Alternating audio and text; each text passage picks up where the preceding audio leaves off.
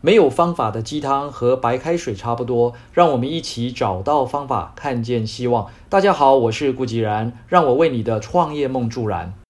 接续昨日晨间小雨没谈完的话题，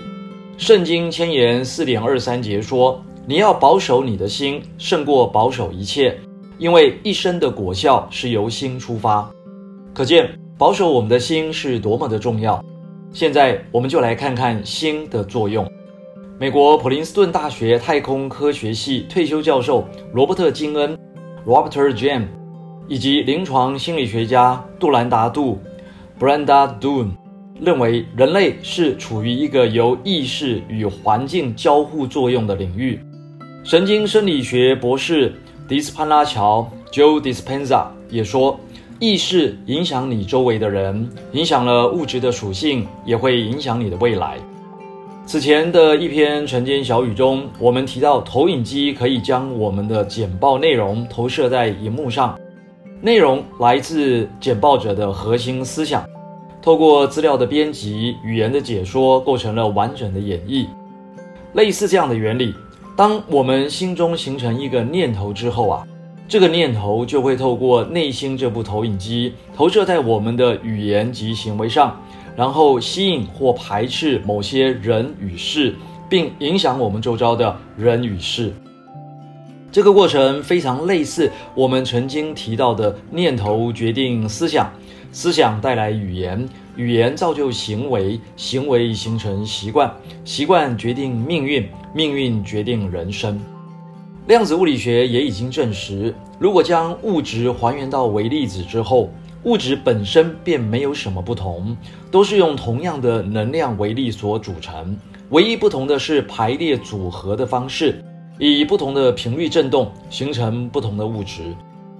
每一件事物啊，也都蕴含了某种能量，在能量尚未释放的时候，我们或许可以称之为潜能。这种能量可以形塑各种的结果，包含过程、变化与方向。也就是《易经》里面所讲的易变，就是容易的易，变化的变，也是佛经里所讲的无常。在我们所遭遇的人群之中啊，并没有哪一个人本身是令人不悦的，因为总会有某个人认为他们具有迷人的风采，那某些人呢，则是持有不同的看法。无论在我们的眼中，他们是充满了魅力，或是令人嫌恶。这种印象的好坏都不是来自于他们的本身，这样的观感是从何而来的呢？显而易见的，都是来自于我们自己，来自我们的心，是我们自己将某个心念投射到对方的身上。好，各位，我们可以不断的因着自己的心念而投射到别人的身上，那别人是否也可以向我们投射他的心念呢？是的，答案是肯定的。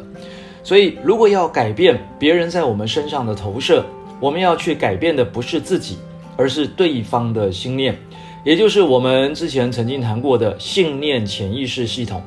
诶，怎么乍听之下好像千错万错都是别人的错呢？别急，信念的潜意识系统告诉我们，要启动别人的这个系统，其实与启动我们自己的系统完全相同，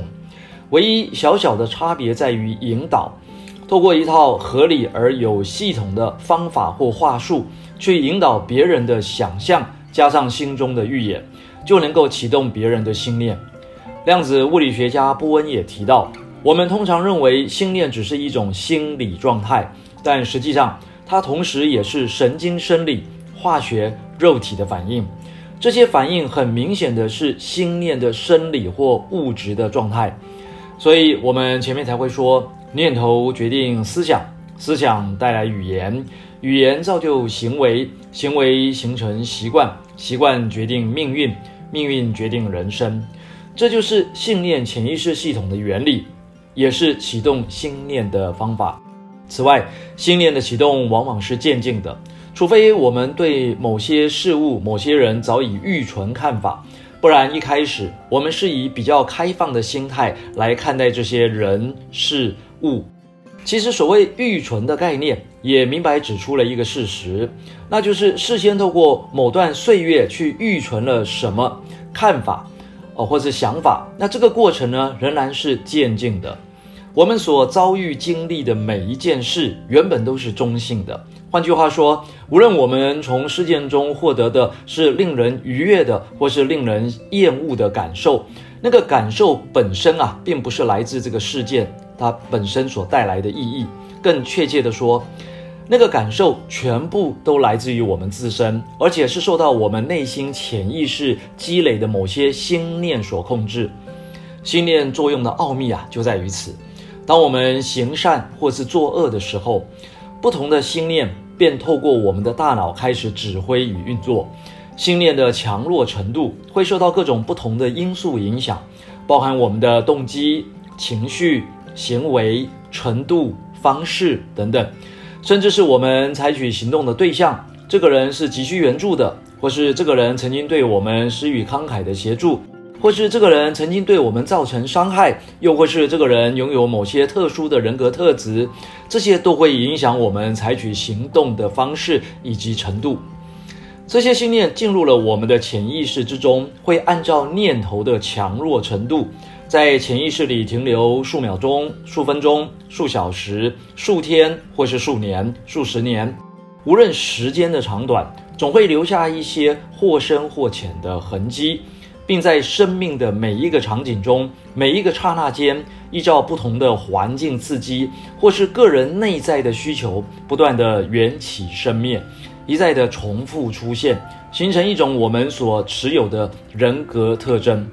在了解上面的心念与投影机原理之后，好像还是没有说明要如何心想事成。好的，千万别走开，我们下集接着谈。以上就是今日的晨间小语，如果喜欢就帮忙转发出去喽。善知识要传递才能产生力量，我们下回再会。